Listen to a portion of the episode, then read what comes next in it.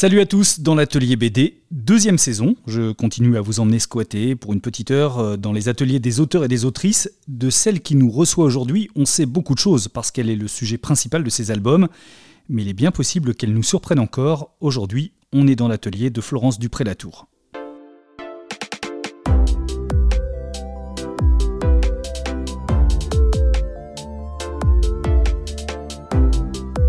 Dans l'atelier BD, saison 2, un podcast original proposé par Paul Satis.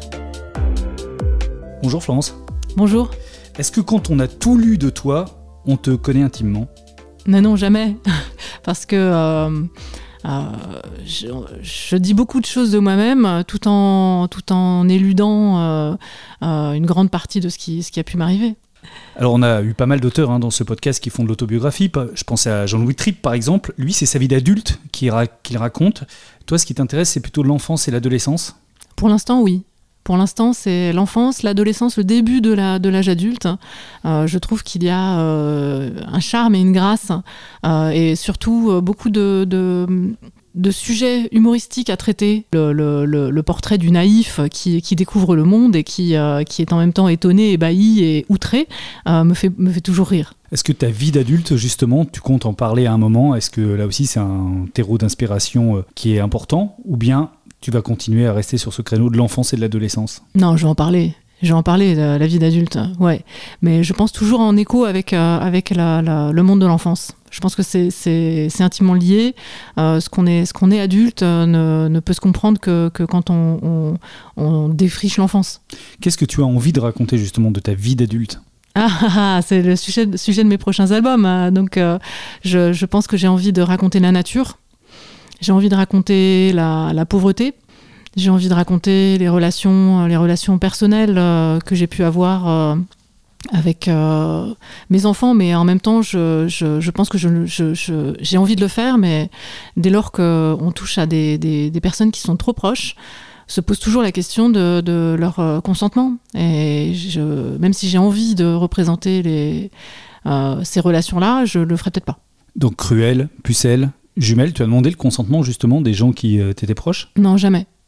Non, je sais, c'est un petit peu euh, violent. Non, c'est même, même violent. Euh, mais moi, j'ai pas vraiment eu le choix, en fait. Parce que pour moi, euh, c'est une sorte d'éthique de, l'écriture, même si c'est immoral.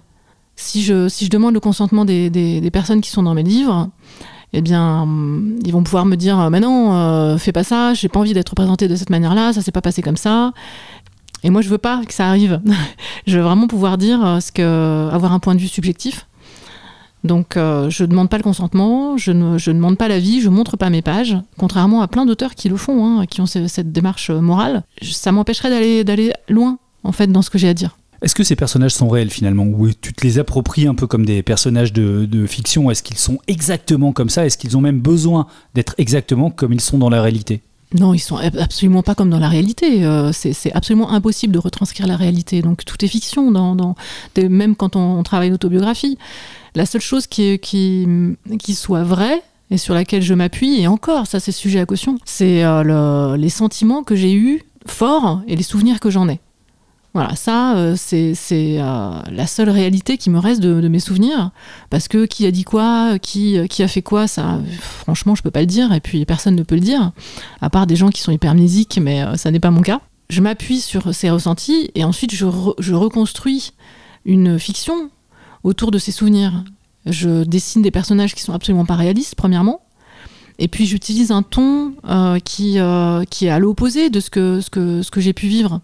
Je raconte des, mes aventures, des avanies, des choses, des choses plutôt négatives, mais je les raconte de manière drôle. Donc déjà, euh, on est dans une reconstruction totale. Dans l'atelier BD de Florence Dupré-Latour. On va en reparler de tout ça un peu plus en détail, mais puisqu'on est dans l'atelier des auteurs et autrices, on les décrit ces ateliers. Alors déjà là, euh, concrètement, on n'est pas dans ton atelier puisqu'on est dans ton salon. Ouais. À Villeurbanne. Ouais. Ouais, ouais, moi j'ai deux ateliers. J'ai un, petit atelier qui est sous les toits et qui me sert plutôt de, bureau pour faire, euh, pour faire ma paperasse. Et sinon, euh, je suis dans un atelier partagé qui est vers la Pardieu et, et donc. à Lyon. À Lyon, ouais, ouais. Et là, j'ai une grande table euh, au soleil, c'est super, mais, euh, mais bon, je le partage avec d'autres personnes qui, euh, et c'est la raison pour laquelle on fait ça dans mon salon. Pourquoi Oui, parce que sinon on aurait fait trop de bruit. Évidemment, on aurait dérangé tes collègues. Ouais. Pourquoi ce choix de l'atelier partagé? Tu as besoin de sortir pour travailler, d'être dans un univers plus professionnel ou d'échanger aussi peut-être avec les gens avec qui tu te trouves? Pendant très longtemps, j'ai refusé d'être dans un atelier. J'avais fait une expérience euh, super euh, catastrophique avec des gens qui parlaient, qui faisaient du bruit. Et moi, j'ai besoin de silence, un silence total. Et donc, j'ai eu envie de les tuer. Ça s'est très mal fini. Tu l'as pas fait, heureusement. Je ne l'ai pas fait. Et pendant des années, j'ai travaillé chez moi toute seule. Et là, j'ai trouvé un atelier dans lequel les gens sont travailleurs et silencieux. Donc, ça me convient très bien. C'est des auteurs. De bande dessinée Il y a des auteurs de bande dessinée, des, illustrateurs et des écrivains. Est-ce qu'il y a besoin, quand on est auteur ou autrice, d'avoir une vie sociale, justement? C'est un métier relativement solitaire, très solitaire même. Ouais. Oui, bien sûr. Moi, je, fais un grand écart. De temps en temps, j'ai besoin de. Enfin, pendant. Enfin, souvent même, j'ai besoin de solitude. Je suis quelqu'un de très solitaire. Et tout d'un coup, il faut, que je, me baigne dans la foule, que je rencontre plein de monde. Donc, euh, voilà, j'oscille entre, entre euh, le tout et le rien. Donc là, on est dans ton salon dans lequel il y a une très grande bibliothèque pleine de bandes dessinées. Ouais. C'est les tiennes ou celle de ton compagnon Les deux. Les deux ouais. Vous avez mélangé on les a bibliothèques tout mélangé. Mm. Tu étais une lectrice de bandes dessinées Ouais, ouais, ouais. Euh, je lisais euh, petite ce qu'il y avait chez mes parents, donc c'était plutôt de la bande dessinée classique, euh, franco-belge.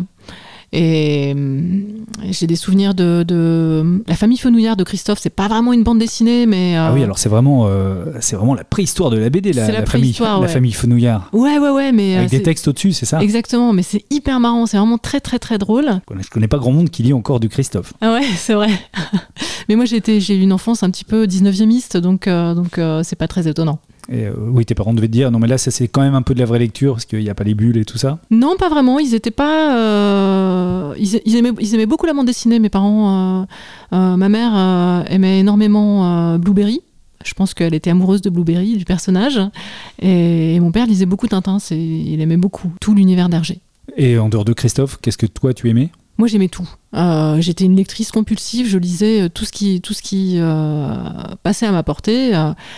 Euh, donc j'ai lu tout ce qu'il y avait chez mes parents, que ce soit en roman ou en, bande dessinée. Donc euh, tout Blueberry, euh, tout Tintin.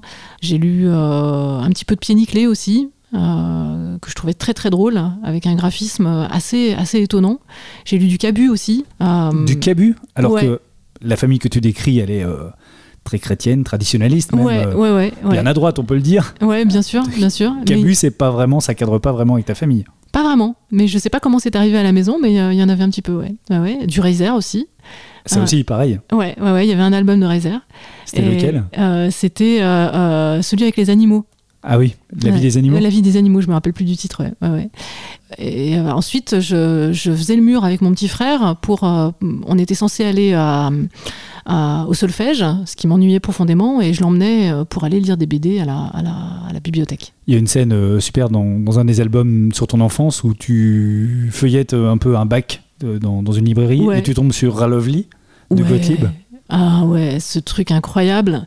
Donc je tombe sur ces détournements de, de, contes de l'enfance par Gottlieb, donc qui transgressait absolument tout il allait euh, placer de l'humour et le monde de l'enfance. Et je projetais ça dans de la pornographie, c'était génial. Donc euh, pour moi, c'était absolument scandaleux et, euh, et complètement attirant. Ah, complètement attirant. Je pouvais pas, c'était l'hypnose totale. C'est un éveil à la sexualité avec Gottlieb, c'est particulier. Ouais, mais avec ce côté comique et, grotesque. Donc il représente, lui, des personnages avec des mouvements extrêmement exagérés et donc le, coït façon Gottlieb, c'est grotesque. Donc euh, on était très très loin des, euh, des, des, petits oiseaux, des petits cœurs et du romantisme. Tu racontes d'ailleurs que c'est un peu fondateur, hein, la découverte de Gottlieb par exemple, pour toi dans, dans ce que tu deviendras par la suite euh, en tant qu'autrice. Ouais, ouais, ouais, ouais. son ton, son, son, sa manière justement d'être de, d'être tout le temps caricatural et d'être dans l'outrance. Ouais, ouais, ça m'a ça m'a beaucoup marqué. Alors je regarde cette bibliothèque, euh, que voit-on dedans? Il y a Les Innommables de Yann et Conrad, il y a... Euh, là je suis un peu loin, on voit pas très bien. Euh, il y a tes albums, je vois les, deux albums de, de, qui sont là-bas. quels sont ceux? Il y a du Tardy, pas mal d'albums de, Tardy, beaucoup d'albums de Tardy. quels sont ceux que tu relis régulièrement? Bah, l'arabe du futur, moi je suis super fan. Ah oui? Ouais, ouais, ouais, je suis super fan. Alors ils y sont pas tous parce qu'on les, on les prête en fait, euh, on prête pas mal nos BD, donc euh, ça, tout, tout n'est pas forcément là. Et euh, ouais, ouais, je suis très admiratif du travail de, de Riyad Satouf. Beaucoup, beaucoup d'albums Fluide Glacial. Ouais, ça c'est mon conjoint qui a travaillé chez Fluide Glacial et qui a, qui a donc beaucoup d'albums de Fluide Glacial. Alors on va revenir un peu plus sur le passé. Florence, ta vie, bah, on la connaît, hein, donc euh, on parlait de cette famille nombreuse, cette famille très catholique. Euh, de tes voyages aussi, tu es né en Argentine en 1978 où tes parents étaient expatriés, euh, tu racontes ça dans tes, dans tes albums. Puis il y a eu une grande maison dont tu étais très amoureuse près de Troyes dans l'Aube, mhm. puis la Guadeloupe, et ensuite à ton adolescence l'arrivée à Lyon, d'ailleurs tu te trouves toujours. Est-ce que dans cette enfance-là, à un moment, le fait que tu puisses quand tu seras adulte, devenir euh, adulte, euh, artiste, pardon, t'as effleuré l'esprit Alors non, pas du tout. Euh, moi, je savais que j'allais faire quelque chose, mais je savais pas quoi. Mais je savais que j'allais, j'allais faire un truc qui allait me correspondre, qui allait m'enthousiasmer. Et j'ai hésité longtemps entre de la philo, de, du théâtre et du dessin. Et finalement, par le dessin, j'ai pu faire en même temps de la philo et du théâtre de la mise en scène en tout cas. Et c'est un langage qui me correspondait beaucoup plus que, le langage oral. Je suis très mal à l'aise à l'oral. Euh, Ça va là. Ouais, non, mais euh, voilà, parce que. Euh, je sais, voilà pour pour pour débattre je suis pas forcément la meilleure et je suis plus plus à l'aise dans le silence et le langage du dessin c'est un langage silencieux et qui me correspond euh, parfaitement. Donc euh, j'ai choisi le dessin par, euh, par intuition et j'ai bien fait. Est-ce qu'il y a un moment où, où il t'est apparu assez clairement que tu avais envie de raconter, quelle que soit la façon dont, tu racontes d'ailleurs, ça, ça, a été par le dessin, mais où l'envie de raconter est née chez toi? Alors on a une, des traditions familiales orales. J'ai une grand-mère qui racontait extrêmement bien les histoires. Euh, je pense que ça m'a marqué. Euh, ma mère nous, nous, racontait tout le temps au moins deux histoires le, soir avant de nous coucher. Euh, je dis nous parce que nous étions, nous étions nombreux, nous étions cinq enfants. Et donc, donc ça faisait beaucoup d'histoires quand même à raconter. on a fait pas mal de théâtre en famille aussi, les étés. Et, et j'ai fait beaucoup de jeux de rôle. Donc la tradition, la question de l'histoire, du récit en tout cas, en plus de mes lectures, j'ai lu compulsivement une quantité euh, pharaonique de romans quand j'étais adolescente. Et, et ouais, le, récit, c'est un rythme, en tout cas, une tension que, qui m'anime, que j'aime. On parlait dans les influences tout à l'heure de Gottlieb ou même de la, famille Fenouillard, et j'avais lu dans un entretien à Télérama un truc assez étonnant. Tu disais que un de tes intérêts pour la bande dessinée venait des albums de photos familiales. Ouais, je pense, ouais. Euh, ma fascination pour la bande dessinée, elle, arrive euh, quand, je lis, quand je consulte, de manière un peu compulsive d'ailleurs, des albums photos. Ma mère était une, excellente photographe et elle, elle a pris beaucoup de, photos de, toute la famille et elle les, compilait dans des albums qui, euh, si on y prend garde, ressemblent à des albums de bande dessinée, puisqu'il y a des, vignettes qui se suivent, qui racontent une histoire, et entre ces vignettes, il y a un silence donc une, euh, une ellipse narrative. Et donc oui, ce sont mes premières bandes dessinées. Ça se fait plus trop les albums aujourd'hui puisqu'on a tous les, toutes les photos sur les téléphones portables. Est-ce que tu vas encore en imprimer? Tu en fais toi-même justement parce que ça raconte des histoires familiales? Alors je ne l'ai pas fait encore mais c'est un projet. Ah oui? Ouais, c'est un projet, ouais, Personnel ou tu peux publier? Ah non, non, non, un projet personnel pour euh, faire des, des albums de photos, tu vois. Euh, c'est j'ai tout compilé comme tout le monde sur un, sur un disque dur, et, euh, mais j'aimerais bien les avoir euh, de manière physique. Et est-ce que ces albums familiaux, donc de ton enfance, de ton adolescence dont tu parlais, quand tu t'es mis à écrire euh, sur cette période-là, est-ce que tu les as justement ressortis pour que les souvenirs rejaillissent? Non, non. j'ai des souvenirs assez précis. Donc j'ai pas eu besoin d'avoir de support, support photographique. Sur ta vocation, il y a une petite séquence qui est, euh, c'est dans, dans, Jumelles, qui est euh, assez frappante, je trouve. C'est à un moment, ta mère euh, te demande ce que tu veux faire. Tu mhm. Tu sais pas trop, tu dis dessiner. Et ta mère dit bah ok, tu seras dessinatrice. Ah ouais, c'est un moment fondateur. Ouais, c'était un moment génial où j'ai pu admirer ma mère, avoir à nouveau confiance en elle parce qu'elle m'a fait confiance. Donc c'était c'était réciproque et on a eu un vrai échange et, et elle m'a écouté. C'était surprenant Tu t'attendais pas à ce qu'elle réponde ça Oui, bien sûr. Oui, je m'y attendais pas. Tu parles de ta mère avec beaucoup de tendresse, là, je trouve, depuis tout à l'heure, alors que quand on lit tes livres, on a l'impression que tu as un regard un peu plus dur sur elle. Oui, mais je peux en, je peux en parler de manière dure hein, euh, aussi. Euh, je, crois que mes livres le font déjà. Et, mais c'est un personnage ambivalent. Donc, euh, bah, tu vas donc faire des études de dessin à l'école Émile Cole, ici, à Lyon. Ouais. C'était important de passer par une école parce qu'on peut très bien être autodidacte en matière de dessin. Oh, j'aurais été nulle en, autodidacte, j'avais pas assez de volonté et hum, j'avais besoin d'un cadre.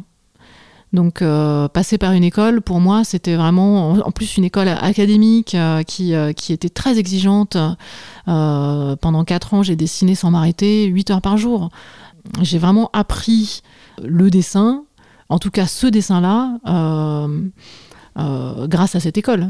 Ouais, elle a été très importante pour moi et puis et ça m'a permis de reprendre aussi confiance en moi. Est-ce que tu dessinais avant d'aller à l'école? Est-ce que tu dessinais déjà beaucoup? Ouais, je faisais des, je dessinais des monstres, des, euh, des, euh, des, figures torturées parce que j'étais pas bien euh, à l'intérieur de moi. Voilà.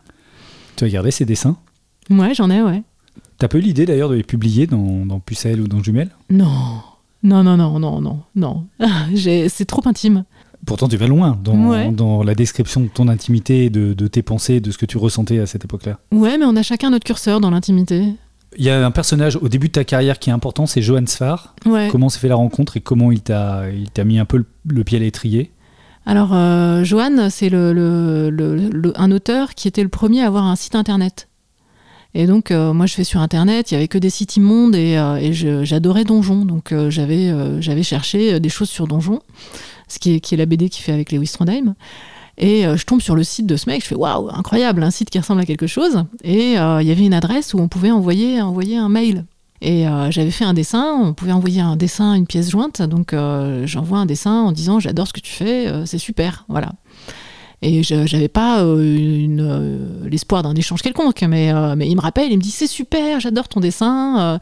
Qu'est-ce que tu fais en ce moment? Je cherche des, auteurs et des dessinateurs et des dessinatrices pour, euh, pour travailler sur une adaptation de Petit Vampire. Donc je me suis dit, mais je, suis, je suis là.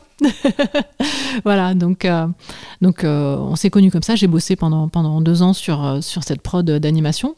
Et puis ensuite, il est devenu directeur de collection chez Gallimard.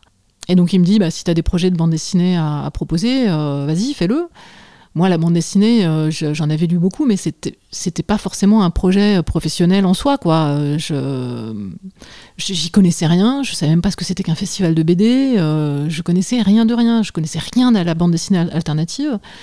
Et donc, je lui envoie deux projets qui sont refusés, et au troisième projet, ça match, et, et, on part sur une série qui s'appelle Capucin. C'est incroyable comme histoire.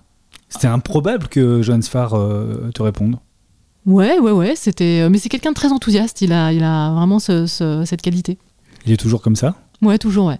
Et du coup, vous avez gardé euh, contact, j'imagine. C'est ah, ça, fait longtemps, ça fait longtemps qu'on s'est pas vu, mais on se croise en festival, euh, notamment à Angoulême, ouais. La BD, c'est presque par hasard alors? La BD, c'est par hasard, ouais. Ça a germé peut-être dans ton esprit? Sans que tu dises, sans que tu t'autorises à le faire? Sans que tu dises que c'était peut-être ça. Pourtant, à Cole, euh, à l'école Émile Cole, on apprend à faire de la bande dessinée. Il y a de l'animation, il y a un cursus animation, mais il y a aussi un cursus bande dessinée. Ouais, ouais, ouais. Euh, moi, je me voyais peut-être plus dans le dessin de presse. Et par hasard, euh, j'ai fait de la bande dessinée, ça m'a fasciné, donc, donc j'y suis restée. Capucin, puis Borgnol. Tu vas tout de suite vers la BD jeunesse, pourquoi? Je pense que j'étais prudente. Je savais que j'avais beaucoup de choses à dire, mais je ne savais pas comment les dire. Par intuition, je suis restée dans des, dans des formes de récits euh, qui étaient euh, fictionnelles et qui me permettaient d'attendre un petit peu, euh, de patienter, d'apprendre à écrire, d'apprendre à raconter, d'épurer mon dessin aussi. J'ai un dessin très chargé. Et donc, ça a été une période de latence presque avant d'écrire des choses en y allant vraiment. Est-ce que c'était un processus compliqué, voire douloureux justement, d'arriver à raconter une histoire, de la mettre en dessin? La BD, c'est aussi un processus qui est très long, hein. on peut passer euh, un an sur un album. Est-ce que ça a été difficile cet apprentissage, ou est-ce qu'au contraire ça s'est fait pour toi assez naturellement? Non, c'était assez naturel. Moi, j'ai pas de, j'ai pas de d'angoisse de la page blanche. Au contraire, j'ai toujours euh, mille projets. Euh, certains sont très parasites, c'est-à-dire que je les abandonne au bout d'un moment. Ils sont, ils sont pas nécessaires. Et, les projets nécessaires, c'est des projets euh, qui ont vu le jour euh, plus récemment, donc euh, des projets autobiographiques justement, pour lesquels j'ai réfléchi pendant pendant dix ans. C'est l'aboutissement d'une très très longue réflexion. Dans l'atelier BD, un podcast original proposé par Paul Satis. Alors les projets autobiographiques justement euh, que sont Pucelle, Cruel, Jumelle, ce triptyque-là, en fait était en germe bien avant. Il y a d'autres albums autobiographiques que tu publies avant, notamment les deux Forever, Forever Master, Forever Summer, qui sont déjà, j'allais pas dire les brouillons de, ce que seront les albums chez Dario ensuite, mais assez rapidement, euh, cette envie de te raconter, de raconter ton entourage, et en particulier ta sœur Bénédicte, mm. arrive assez vite. Ça arrive assez vite, mais j'ai encore une fois très prudemment, je reste légère ce sont des albums très légers qui sont euh, qui sont euh, pas très gros d'ailleurs. Hein. Non, ouais, ouais, assez, assez euh, il y a une soixantaine de pages à chaque fois. c'est en noir et blanc et je reste en surface. Je creuse pas parce que je sais que il me faudrait, il faut, il Par quoi? Par pudeur ou manque de maturité? Par manque de recul sur ma, propre histoire. Voilà, j'ai fait ces albums vers 20, 26 ans, 25, 26 ans, donc j'étais encore un gros bébé. On est dans, dans les années 2000, c'est l'époque des blogs. Tout le monde a, à cette époque-là, des blogs BD, donc tu, tu en fais un toi aussi Ouais, j'en fais un, ouais. Autour de ta, d'une de tes grandes passions que tu évoquais tout à l'heure, qui est le jeu de rôle. Mhm, tu, mhm. tu, racontes d'ailleurs, euh, je crois, c'est dans Jumelles, me semble-t-il, euh, comment tu, ouais, comment tu deviens adepte du jeu de rôle au lycée, en, mhm. en Guadeloupe, et tu l'es resté après. Et tu racontes ça donc dans un blog. Alors c'est particulier. Les blogs BD, euh, euh, euh, c'était formidable. On pouvait publier sans passer par un éditeur et trouver un public sans passer par un éditeur. C'était absolument formidable. C'est génial. Donc il y a eu un grand engouement autour de, ce nouveau format. Tout le monde racontait à peu près les mêmes types de choses. C'est-à-dire des petites histoires autobiographiques légères. Mais moi je trouvais que le format n'était pas suffisamment exploité. Parce que sur un blog, on pouvait utiliser des vidéos, on pouvait utiliser les commentaires en termes de narration. On va en parler des commentaires. Voilà, on pouvait utiliser des commentaires, on pouvait utiliser euh, euh, des photos, euh, des captures d'écran. On pouvait vraiment s'amuser avec énormément de, de, supports narratifs autres que la bande dessinée. La simple bande dessinée qui raconte notre quotidien. Donc moi, j'ai décidé de raconter mon, mon quotidien, dans lequel je m'ennuyais, en disant que j'allais, puisque je m'ennuyais, jouer mon personnage de jeu de rôle préféré, qui était un nain du Mordor niveau 19 et qui était nécromancien. Donc dans ma vie de tous les jours. Et euh, je publiais donc une note de blog euh, autobiographique. Chaque, euh, chaque semaine, il y avait une nouvelle aventure de, ce personnage qui s'appelait Sigish. Et qui faisait donc le mal dans sa vie de tous les jours. C'était un personnage mauvais donc dans ma vie de tous les jours, avec mes proches, avec euh, mes étudiants, parce que j'étais, j'étais enseignante à l'école Émile Cole euh, moi-même, et donc euh, avec mes enfants, avec mes amis, avec, avec la famille, et, et, dans le milieu de la bande dessinée. Donc tout cela été empreint de beaucoup de provocations. À tel point que dans les commentaires, tu t'auto-trollais je l'ai fait, oui, bien sûr.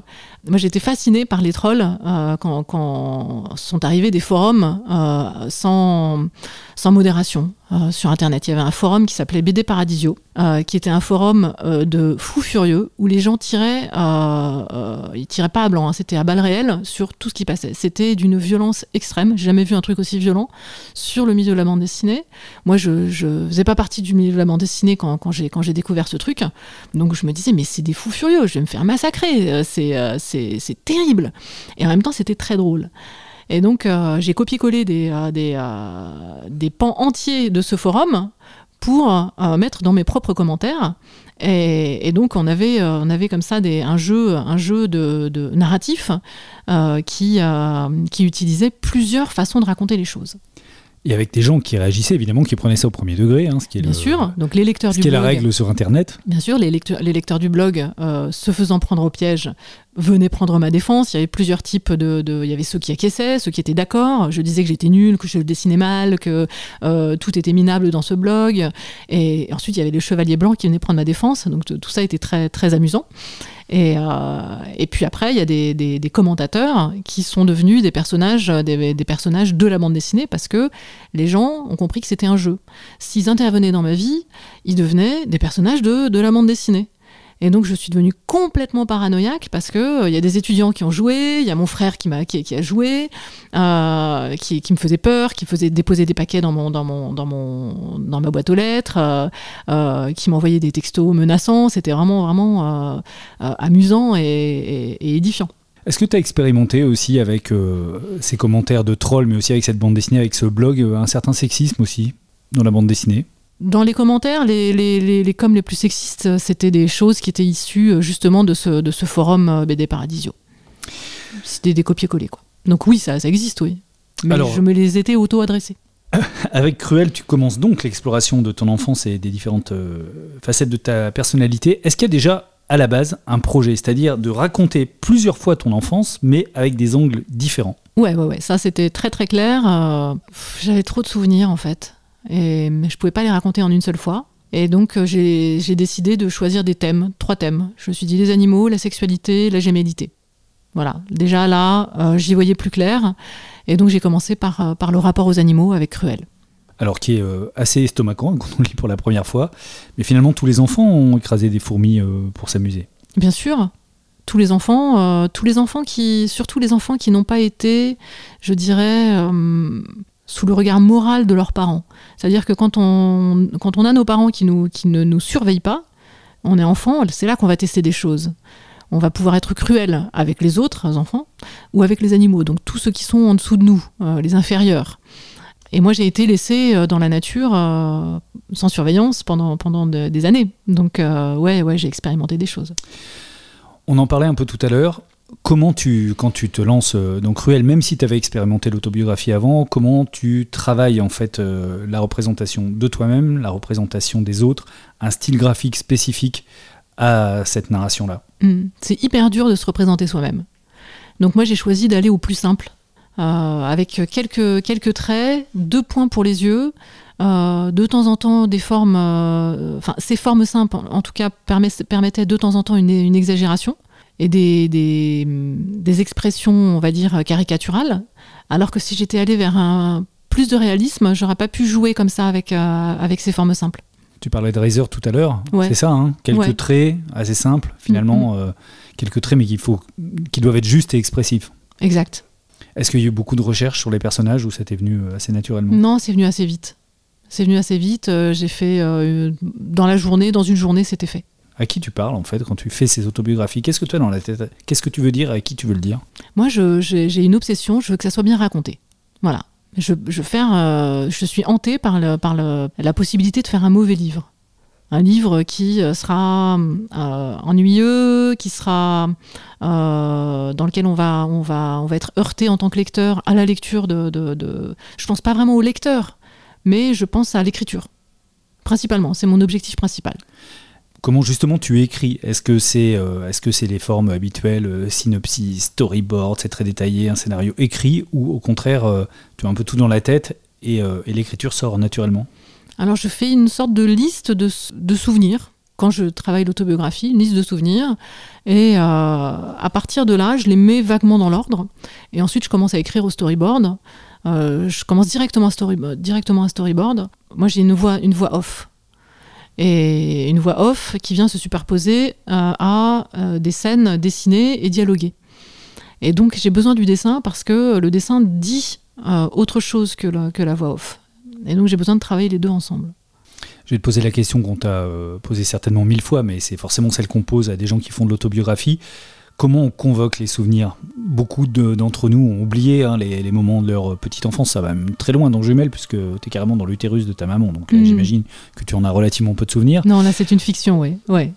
Mais comment on les convoque ces souvenirs? Est-ce que euh, il est vrai que quand euh, tu tires un fil de souvenirs, finalement, euh, comme une pelote, d'autres souvenirs arrivent et, et la mémoire, euh, elle, est, elle est bien plus forte que ce qu'on imagine? Ah, je sais pas, moi je, je suis hantée par mes souvenirs. En tout cas, j'étais hantée par mes souvenirs. Ils étaient là tout le temps, tout le temps, tout le temps. Donc j'ai pas eu à, aller rechercher quoi que ce soit. Euh, C'était déjà là euh, devant, devant mes yeux euh, tout le temps. Je vais pas dire que je vivais dans le passé, mais c'est le passé qui, qui s'invitait sur, sur le devant de la scène toujours.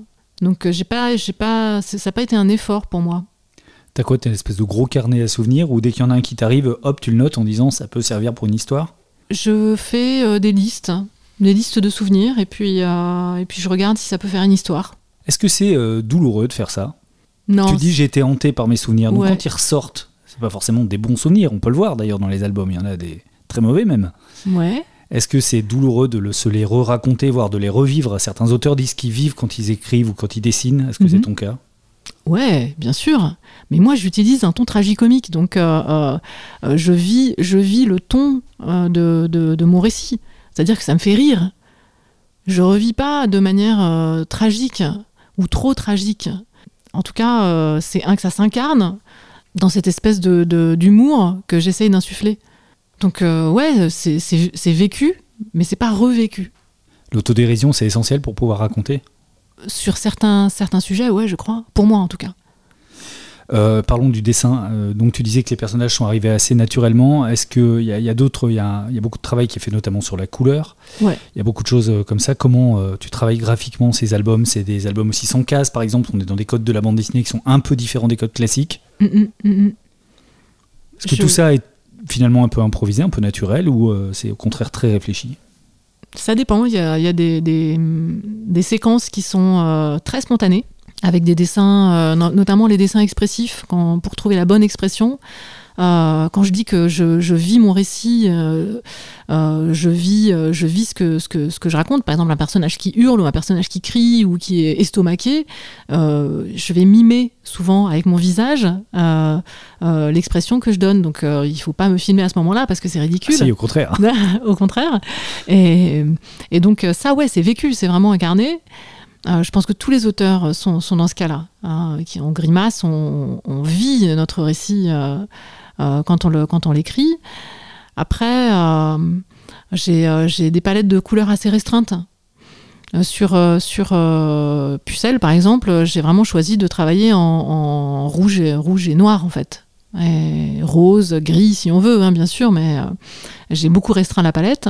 Et sur Jumelle, j'ai travaillé en, avec toutes les couleurs sauf le jaune. Pourquoi? Parce que ça faisait trop de couleurs et je m'en sortais pas. J'ai essayé en me disant que j'allais partir plutôt sur du rose-bleu euh, ou euh, et bleu-vert, voilà, et pas beaucoup plus. C'est du, c'est de l'aquarelle? C'est de l'aquarelle, ouais. Donc c'est de la couleur, euh, comment à même la planche, comment ça se passe? Oui, ouais, ouais, moi je travaille à l'encre de Chine et pour le trait. L'encre de Chine, c'est avec la plume, donne vraiment des, des, des pleins et des déliés qui sont, qui sont vivants. Enfin, je trouve. Moi, j'aime beaucoup cette, cette technique. Et l'aquarelle, l'aquarelle, c'est en même temps léger et dangereux. Si on se trompe, on est obligé de tout recommencer. Donc, euh, ça, ça, demande beaucoup de concentration. Et il y a une palette de, de couleurs qui est, qui, est, euh, qui est riche. Tu as dit en interview, par exemple, que tu aimais les accidents sur la page. Ouais.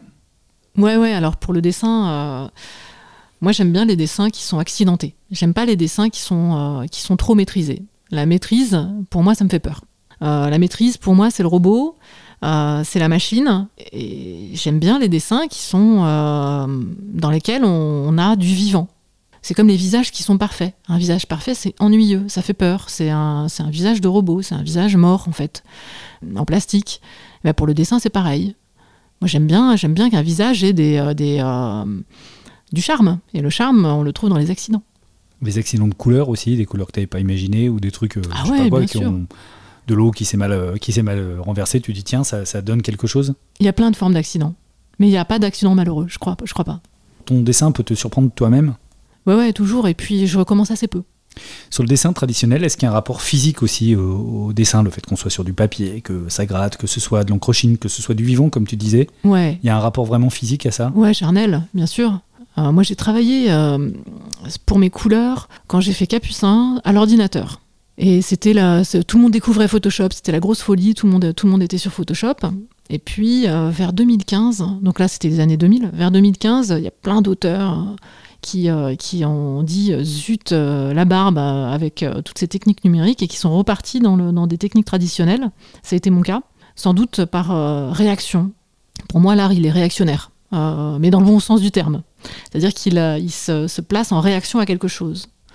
Et l'arrivée de, ben on voit aujourd'hui les IA, mais euh, de, une industrie de l'image euh, euh, qui passe par, par le numérique, eh bien, ça donne des images froides. Beaucoup de gens hein, s'inquiètent notamment de la création d'images par les IA. Toi, pas vraiment finalement. Moi, pas du tout. Ça m'inquiète pas du tout parce que déjà, je fais jamais la même chose. D'un album à l'autre, je change toujours de dessin.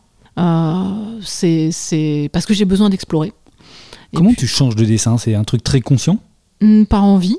Euh, c'est pas vraiment conscient, non, c'est euh, intuitif. J'ai envie d'aller par là parce que c'est un chemin qui me, que je connais pas encore vraiment, donc, euh, donc j'y vais. Il y a un album d'ailleurs qui est très spécifique pour ça dans ton dessin, dans le style que tu as utilisé et qui change ses carnages. Ouais, ouais.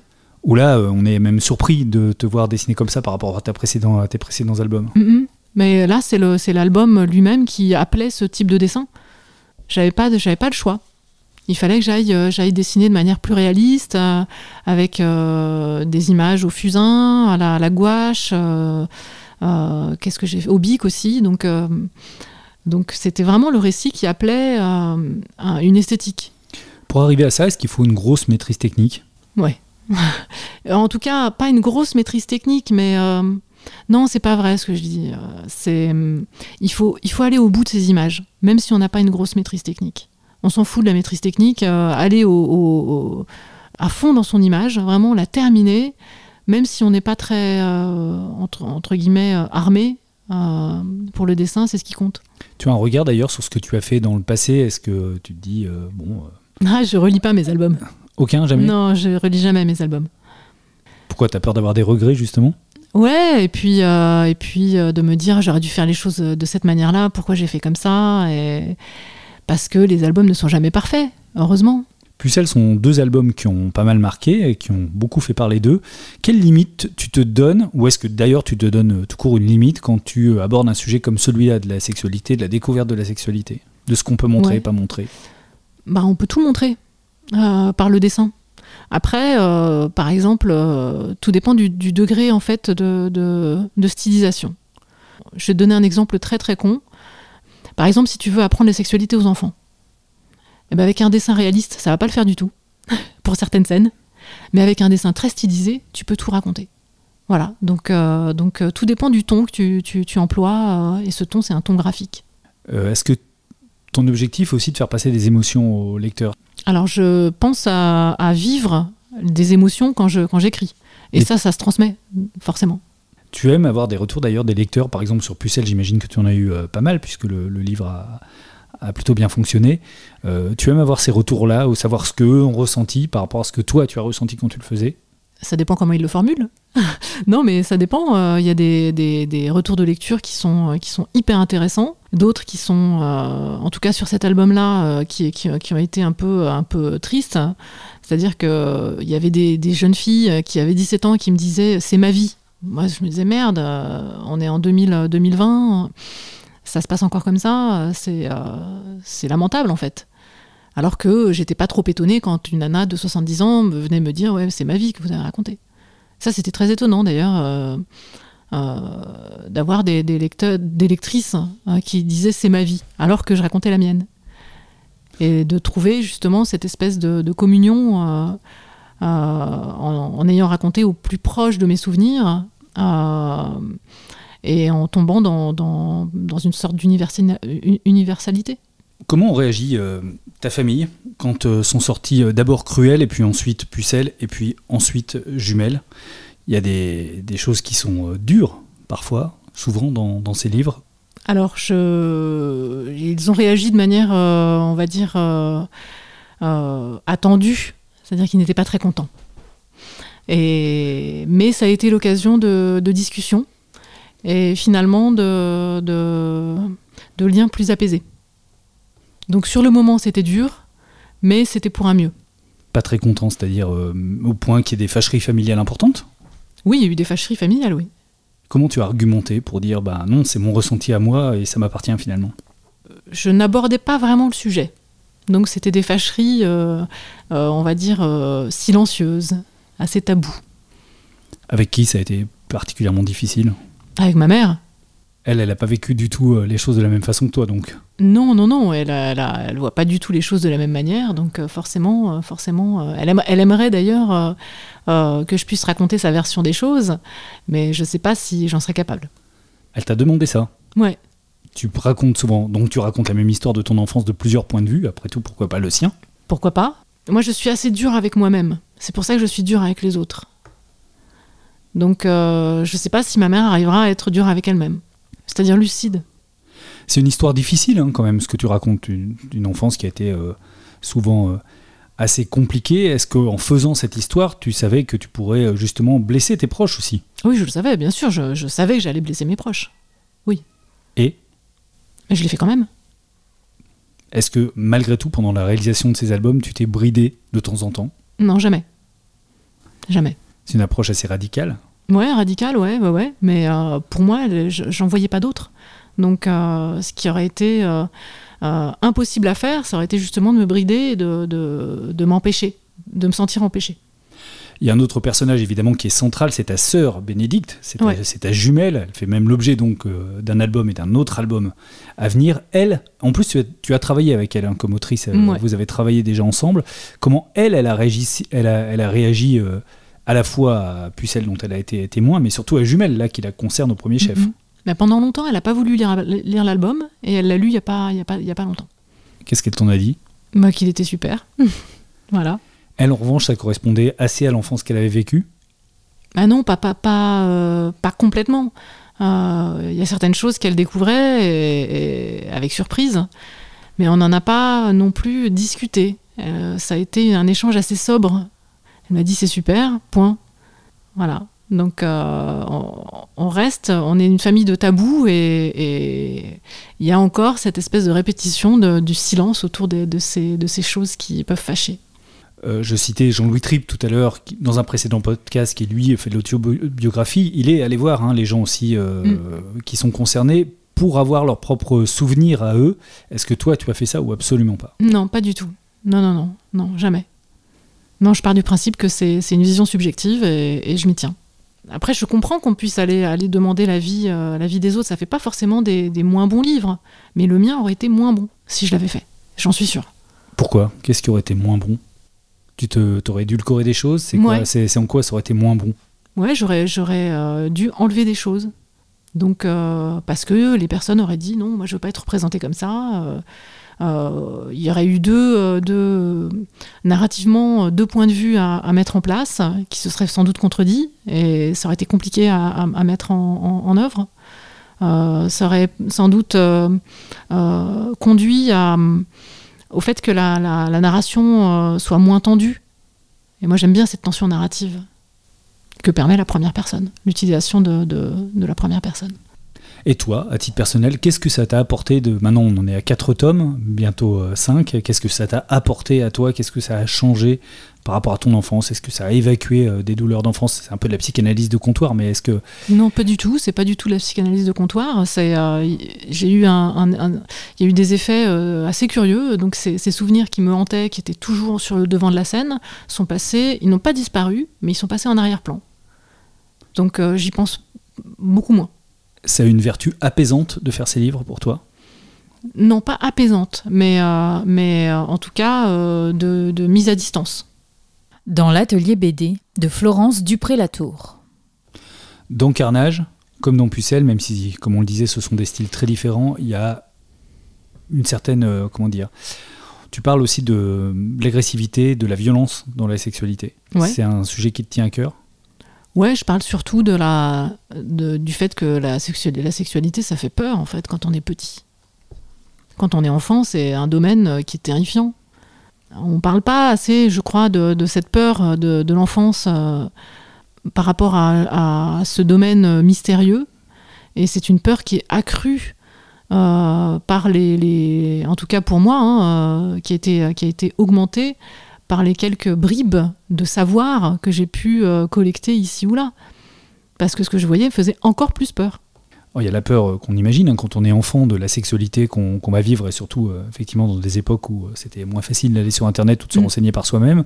Et puis aussi, une fois qu'on l'a découvert, la sexualité, la violence qui peut être inhérente dans, la sexualité, dont tu parles d'ailleurs dans Carnage, que tu évoques aussi dans Pucelle d'ailleurs.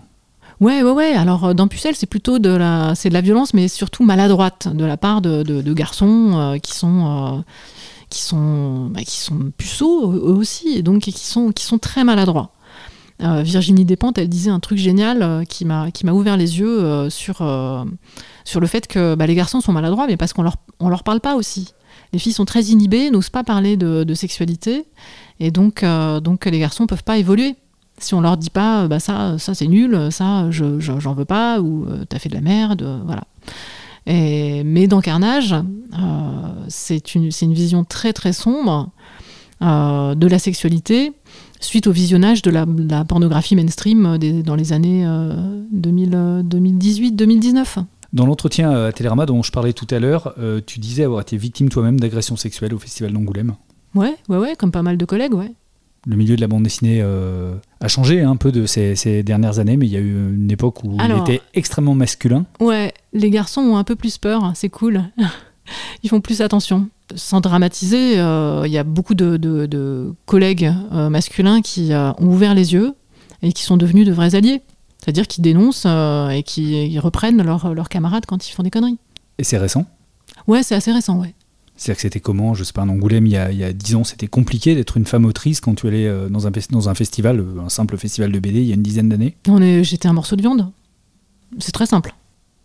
Donc ouais, ouais, c'était euh, c'était il y a 20 ans. c'était horrible. Est-ce qu'on vous renvoie toujours à votre sexe quand on est autrice Aujourd'hui encore, est-ce qu'on dit tu es une femme qui fait de la bande dessinée? Oui, oui, toujours. On me demande toujours si qu'est-ce que ça fait d'être une femme dans, le milieu de la bande dessinée. On m'appelle euh, toujours pour des, pour des, euh, sujets euh, féministes. J'y vais parce que, voilà, je suis, pour moi, c'est vraiment très très important d'aller porter une parole féministe. Mais j'aimerais aussi qu'on m'invite pour autre chose, pour par exemple les, les qualités littéraires de, mon, de mes albums.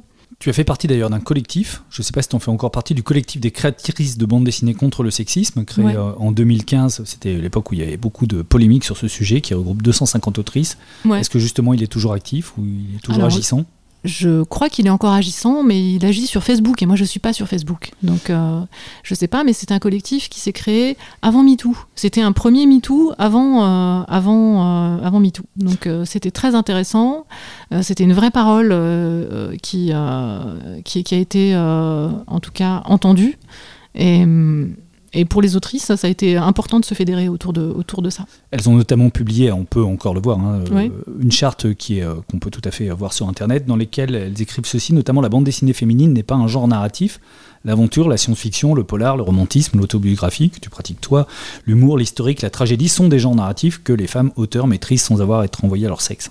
Bah ouais, moi j'ai fait l'héroïque fantasy psychédélique, euh, par exemple, et, et je suis une femme. Est-ce que les femmes sont toujours envoyées à leur sexe quand elles sont autrices ou, nettement moins Encore trop. Est-ce que tu vas poursuivre cette veine autobiographique sur ton enfance ou est-ce que Jumelle euh, marque la fin de, ce cycle? Est-ce que tu as envie de, continuer ce cycle sur ton enfance? Est-ce que tu as encore des choses à en dire? Ouais, j'ai encore plein de trucs à dire. Ouais. Il y a encore plein de trucs dans le carnet à souvenirs qu'on ne connaît pas Voilà. Mm. Est-ce que tu as envie de revenir à la fiction, euh, à la fiction pure? Ouais, ouais, ouais j'ai des projets de fiction, mais qui devront attendre parce que j'ai pas, j'en ai pas fini avec, euh, avec l'autobiographie. Tu travailles sur quoi? C'est Secret Défense. Donc un projet Secret Défense, ouais. et puis après un, un projet autobio? Un projet autobio, ouais, chez Dargo. Ce sera à nouveau une allitération en L Une rime en L? Non, je ne pense pas. Dans l'atelier BD, un podcast original proposé par Paul Satis. On arrive aux questions de fin, Florence. Ouais. Euh, donc, euh, bah, les petits choix des autrices, euh, comme on fait dans chaque podcast, je t'ai demandé de choisir un film ou une série. Alors, un film. Marquant, ou peut-être que tu as vu la semaine dernière et que tu as trouvé cool, comme tu veux. Non, non, non, des, films super marquants. C'est Requiem pour un massacre de je sais plus qui, je me rappelle plus du nom de, du, du réal, mais c'est ça raconte la Shoah par balle. Ça fait hyper peur. Et euh, c'est un, un, film euh, dingue. C'est un film dingue. Et, mais mais j'hésite entre celui-là et puis euh, Les Idiots de Lars von Trier, que j'aime énormément. Tu citais pas d'ailleurs dans tes influences tout à l'heure beaucoup le cinéma ou la série. Quand vous étiez enfant, vous en regardiez beaucoup Non, on n'avait pas le droit de regarder la télé. Ou alors en cachette, hein, ça cachette, ouais. Ce qui est raconté un peu dans le livre d'ailleurs. Ouais, voilà. on regardait le Club Dorothée en cachette. Et, les, dessins animés japonais euh, ultra violents euh, comme Ken le survivant des enfers. Le Club Dorothée qui n'a donc pas été une influence majeure dans ta vie euh, Si, quand même, quand même, parce qu'on n'avait pas le droit de le voir. Une chanson ou un morceau de musique ah, Le crayon Titi de Stupéflip. D'accord. Est-ce que tu écoutes de la musique quand tu travailles? J'écoute de la musique quand je dessine et quand j'écris, j'ai besoin de silence. Hein, c'est le silence le plus total. Tu arrives à écrire dans ton atelier, même si tu as dit que tes, tes collègues étaient calmes? Ou tu vas t'enfermer dans ton grenier là-haut? Non, non, non, j'arrive à travailler dans mon atelier. Ça va, ça se passe bien. Je vais pas les tuer tout de suite. Enfin, un livre ou une BD, ou les deux d'ailleurs. Parce que là, il y a beaucoup de BD, mais tu me disais euh, tout à l'heure, euh, avant qu'on commence cet entretien, qu'il y a aussi beaucoup mm. de, romans, de romans dans un autre coin de la maison. Ouais, ouais, ouais. Tropique de la, violence, de la violence de Natacha Apana. C'est euh, superbe, c'est un, livre qui, qui m'est resté à l'esprit encore pendant six mois, donc ça fait, c'est la marque des grandes œuvres. Et une bande dessinée, donc on en a parlé un, peu tout à l'heure, il y en a beaucoup ici, mais ben une qui vraiment qui tient beaucoup à cœur. Ben pareil, une bande dessinée récente qui, qui m'est restée dans, à l'esprit encore maintenant, c'est Le Talisman de Simon Lieberman. Qui parle de quoi? La guerre. Toujours des trucs un peu noirs Ouais. Est-ce que ton âme est un peu noire, Florence? Ouais, carrément. Cruel, Pucelle et Jumelles sont publiés aux éditions d'Argo, Carnage chez Mauvaise Foi Édition. Merci beaucoup Florence de nous avoir reçus chez toi. Merci. Et si une chose ne change pas pour cette deuxième saison dans l'atelier BD, c'est bien ce petit conseil judicieux, lisez des BD.